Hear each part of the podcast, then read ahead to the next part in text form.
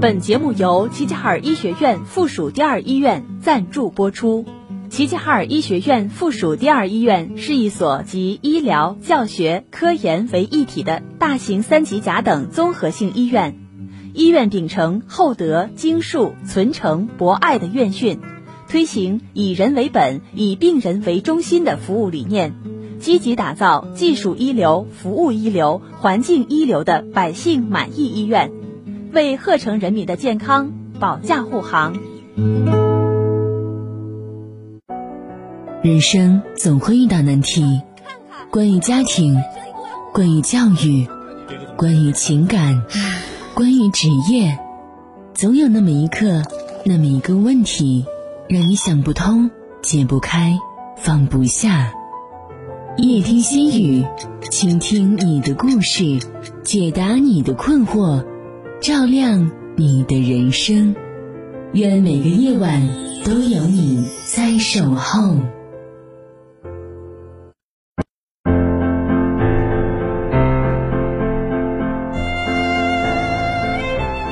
夜已深，城市褪去了喧嚣。夜听心语，用声音和文字治愈每一个孤独的人。我是笑菊，每晚九点，我在这里等你。每天的二十一点到二十一点三十分，夜听心语都会在电波中陪伴大家，倾听您的故事，解答您的困惑，开解。您的心结，您可以锁定调频 FM 八十七点八，或通过中波幺幺九七千赫收听齐齐哈尔广播电视台综合广播的节目内容，也可以通过喜马拉雅或蜻蜓 APP 搜索齐齐哈尔综合广播在线收听。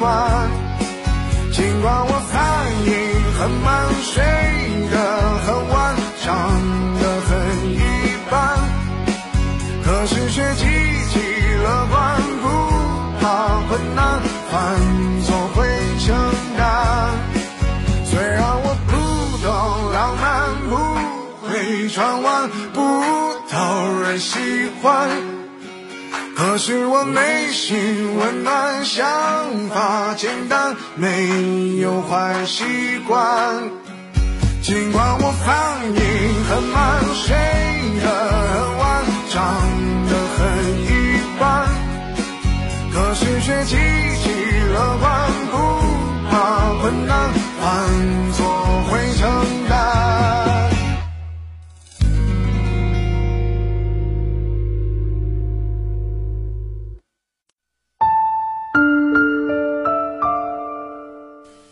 路遥的人生，人生好坏都藏在你的选择里。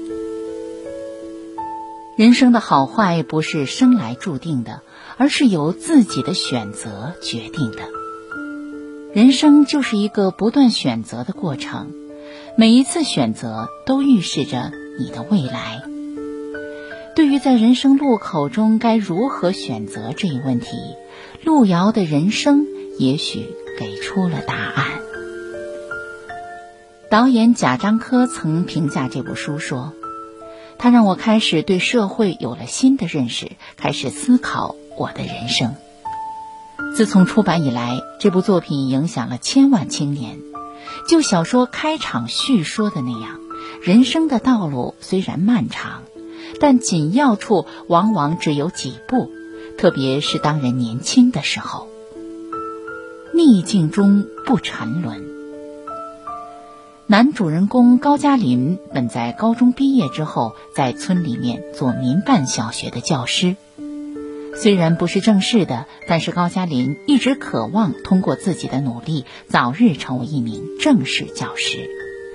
正当他在憧憬着未来的时候，有权有势的大队书记高明楼勾结公社教育专员马占胜，让高玉楼的儿子当上了民办教师。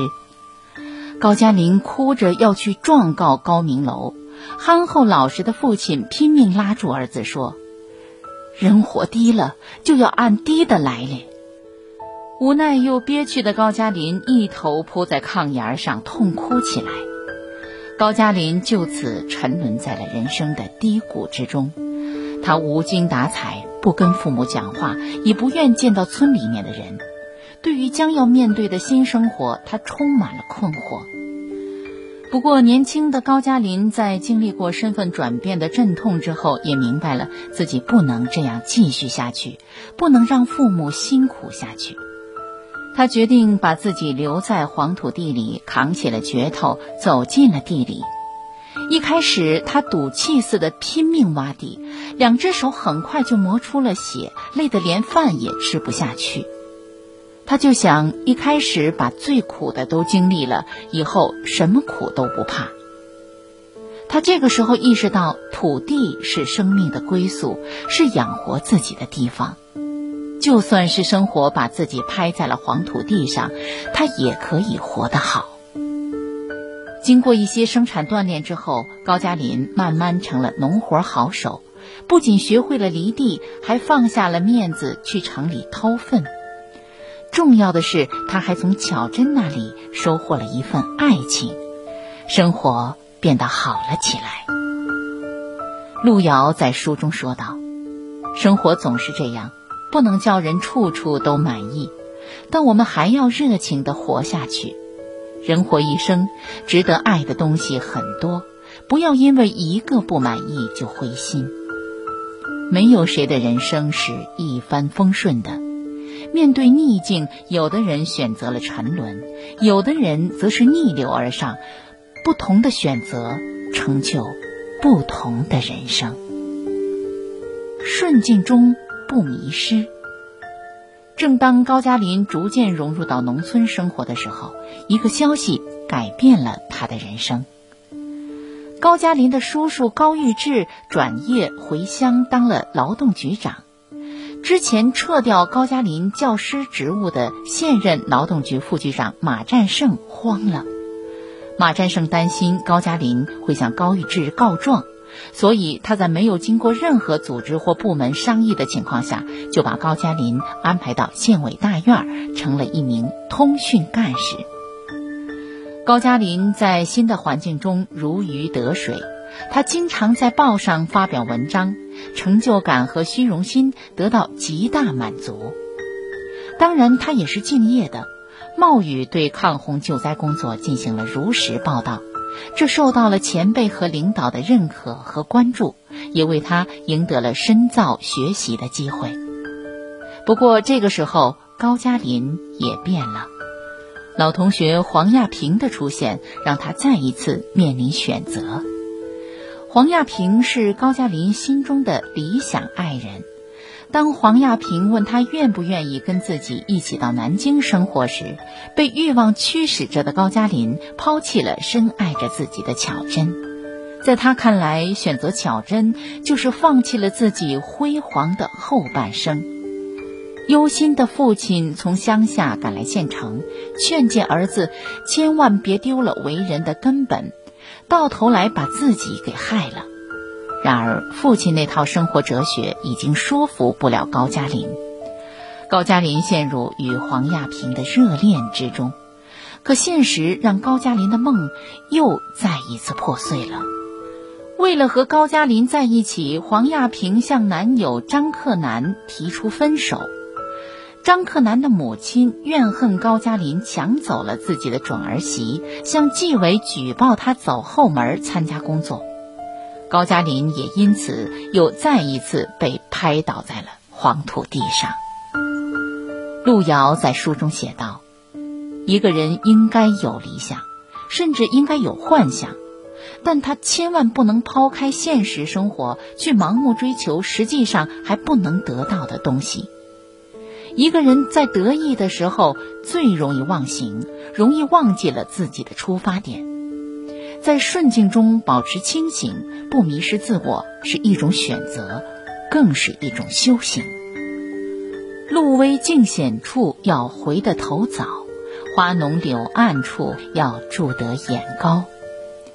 人生顺遂之际，仍保持一个清醒的头脑，不迷失自我，人生。自不会蹉跎，顺逆便是人生。大地的胸怀是无比宽阔的，它能容纳人世间的所有痛苦。再次失去工作的高加林终于明白，有些路还得自己走。他忐忑地走在回村的路上，害怕村里人嘲笑指责他，也不知道接下来的日子该怎么过。刚走到村口，对面山坡上的一群小孩唱起了《信天游》。哥哥，你不成才，卖了良心才回来。这让高加林羞愧难当。没走多远，村里面干农活的人都从庄稼地里钻了出来，纷纷向他跑来。大家不是来笑话他的，而是给他鼓励打气的。德顺爷爷也特意等着高加林。他劝导道：“你现在还年轻，一个男子汉不怕跌跤，就怕跌倒了不往起爬，那就变成了死狗了。”德顺爷爷一席话，让高加林茅塞顿开。人生不会永远顺境，也不会永远逆境，重要的是勇敢面对自己的选择。路遥在书中写道。生活总是这样，不能叫人处处都满意，但我们还要热情的活下去。你人生中每一次选择不一定都是最正确的，尽管不如意的有十之八九，但往往是在无数的痛苦中，在重重的矛盾和艰辛中，才使人成熟起来。人生没有白白的经历，困境也好，顺境也罢。皆是人生。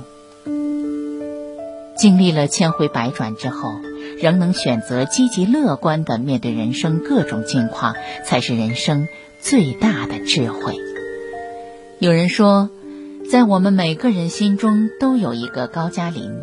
曾经的我们，也许正如高加林那样，在满怀希望中跌跌撞撞，在人生中的岔路口失去了方向后，又找回了自我。无论你处在什么阶段，都会遇到一些问题，面临取舍的选择。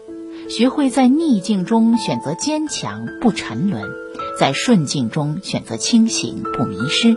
人生自然能活出自己的风采。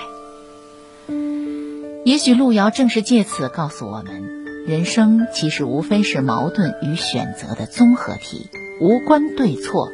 仅仅在于我们能否有勇气在矛盾中做出选择，并勇敢承担一切后果。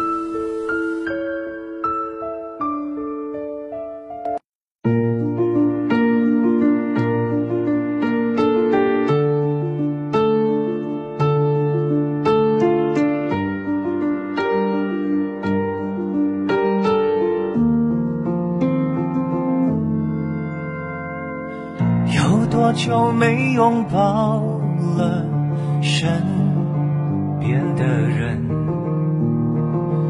有多久没有说走就走的旅程？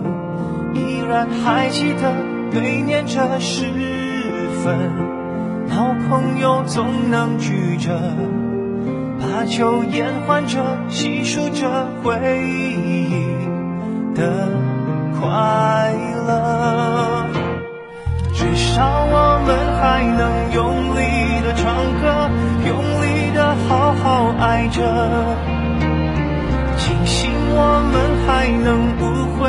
爱着，生命里每一个人。冰雪总会融化的，伤痛都会过去的。期待我们下次重逢的时刻，这寂寞不算什么。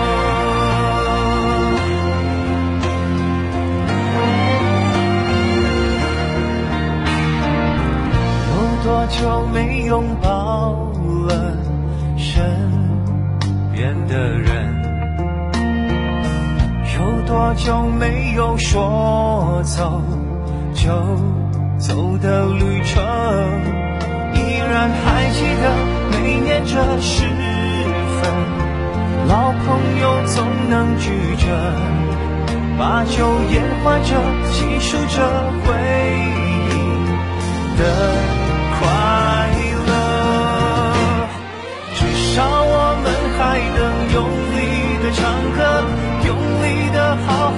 爱着。庆幸我们还能无悔的爱着，生命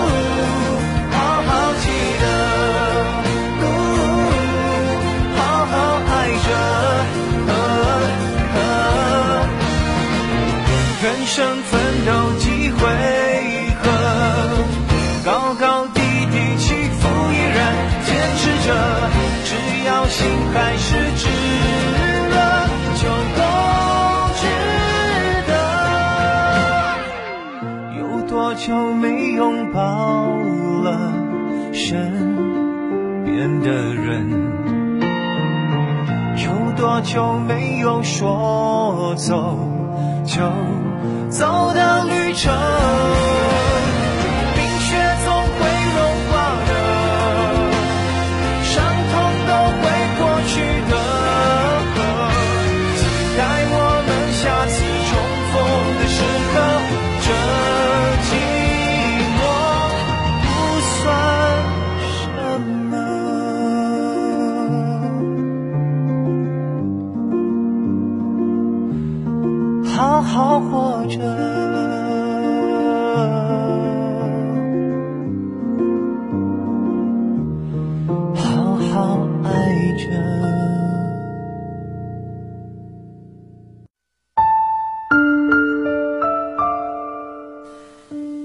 话的最高境界，讷言。孔子说：“君子讷于言而敏于行。”水深流缓，人贵语迟。说话之道不在于口若悬河，而在于多思慎言。抱怨的话少说。作家艾小羊讲过这样一个故事：以前他家附近有一间咖啡馆，生意兴隆，但后来咖啡店老板不幸心梗猝死，店里只剩下老板娘苦苦经营。熟客们见他可怜，都想帮衬一把，经常带着朋友过来光顾。但过段时间，这些熟客们也不再上门了。一开始，太太会念叨一下自己的不幸，大家都表示理解。但事情过去许久，她仍逢人就说：“唉，丈夫死了，生意不好做，弄得去照顾她生意的人如坐针毡。最后，顾客越来越少，太太撑不下去，转让了店铺。”后来，艾小阳在文中写道：“每个人都愿意看到脸上有光的人。生活已经够苦了，想让别人跟你在一起，你不能是一味药，而要是一颗糖。人生海海，没有不带伤的人，也没有谁比谁过得更容易。抱怨的话说多了，身边的朋友就少了。”毕竟，没有人愿意整天对着一张沮丧的面孔，也没有人有义务承受你的负能量。责备的话软说。你有没有发现，生活的很多矛盾都是因为规劝用错了方式？教育孩子时带着凶狠的语气去指责，只会让孩子产生逆反心理。和爱人争执时，不留情面地挑出问题，只会疏远彼此的距离。明明是好意，却因为说话不讲究方法，让双方的关系变得剑拔弩张。真正会说话的人，在给予帮助的同时，也会照顾到别人的尊严，尽量让对方感到舒服。春秋时期，齐国的国君齐景公得一宝马，爱不释手。于是他特意安排一个马夫照料这匹马，不想有一天马突然得了暴病死了。景公知道后十分生气，一定要派人将养马人肢解处死。齐相晏子见状，立马站了出来，向齐景公请示道：“君王，此人罪大恶极，只可惜他还不知道自己所犯何罪。”不如由微臣将他的罪状说明，好让他死得甘心。您觉得如何？景公一听，觉得有道理，便答应了。晏子于是上前对养马人说：“哎呀，你知不知道？因为你没有将马养好，导致君王杀人。百姓听说此事，必定认为君王爱马胜过爱人，于是心生埋怨。”诸侯听说此事啊，必定会轻视我们的国家，最终造成民心动荡，国家形象受损。如此严重的后果，你该当何罪呀？齐景公听后幡然醒悟。曾国藩曾说：“劝人不可指其过，须先美其长。人喜则语言易入，怒则语言难入。”规劝别人的时候，直截了当地指明他的过错，容易招致对方的反感；相反，能把逆耳的忠言说得婉转一些，对方心情愉悦，自然也就听得进去你的意见了。学会硬话软说，给他人留一份体面，也是给自己留一丝余地。着急的话慢说。看过《奇葩说》的人都知道，蔡康永说话总是不疾不徐、娓娓道来。对此，他解释说：“主持人这个行业，很多地方都需要慢一点儿，慢一点儿才能有机会组织语言，慢一点儿才不容易出现纰漏。”作家张不同分享过自己的一段经历。几年前，他因为买房差五万块钱，愁得几天几夜没睡好觉。到了交钱的那一天，该借的亲戚都已经借了个遍。无奈之下，他拨通了发小老谭的电话。没想到话还没说完，老谭就无情地把自己打断，直言他现在不方便。张不同一听，急得火冒三丈。怎么找你借一次钱你就不方便呢？之前你有难处，我可是毫不犹豫的帮忙。看来这十几年的感情还不值这五万块钱。说完，砰的一声将电话挂断。就在张不同气愤难安的时候，他接到老谭回过来的电话。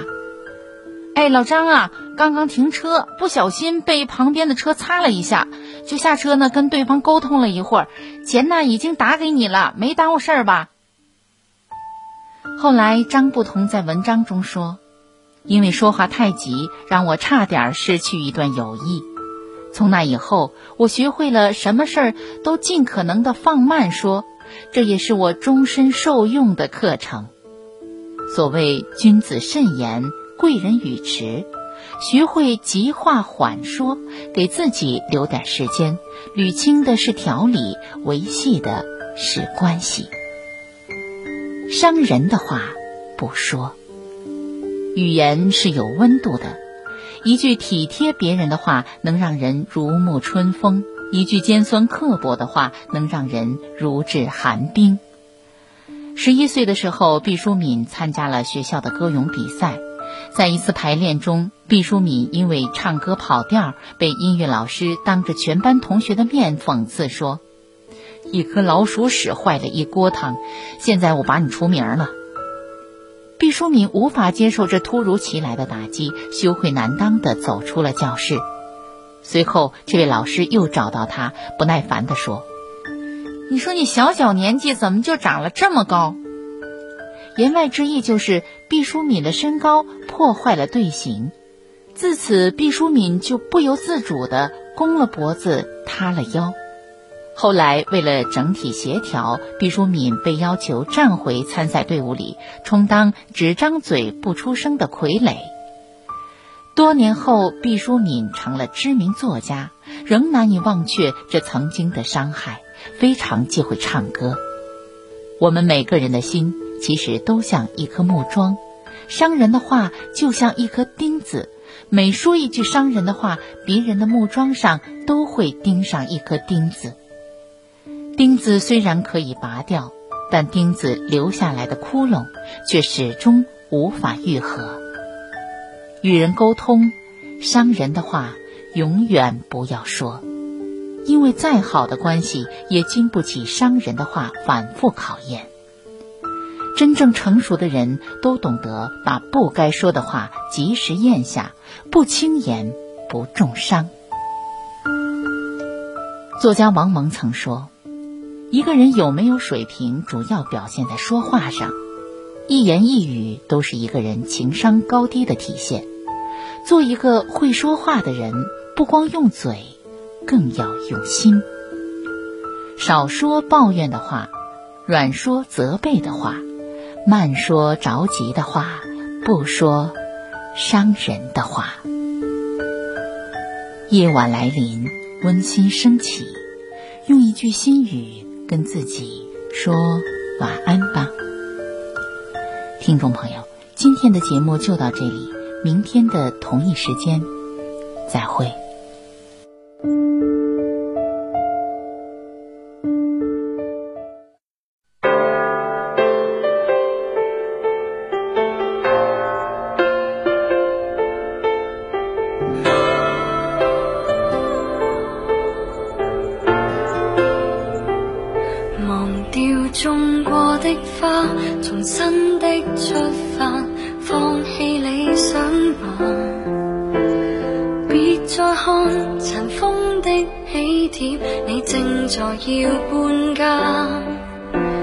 捉得起人应该接受，都有日倒下。其实没有一种安稳快乐，永远也不差。就似这一区。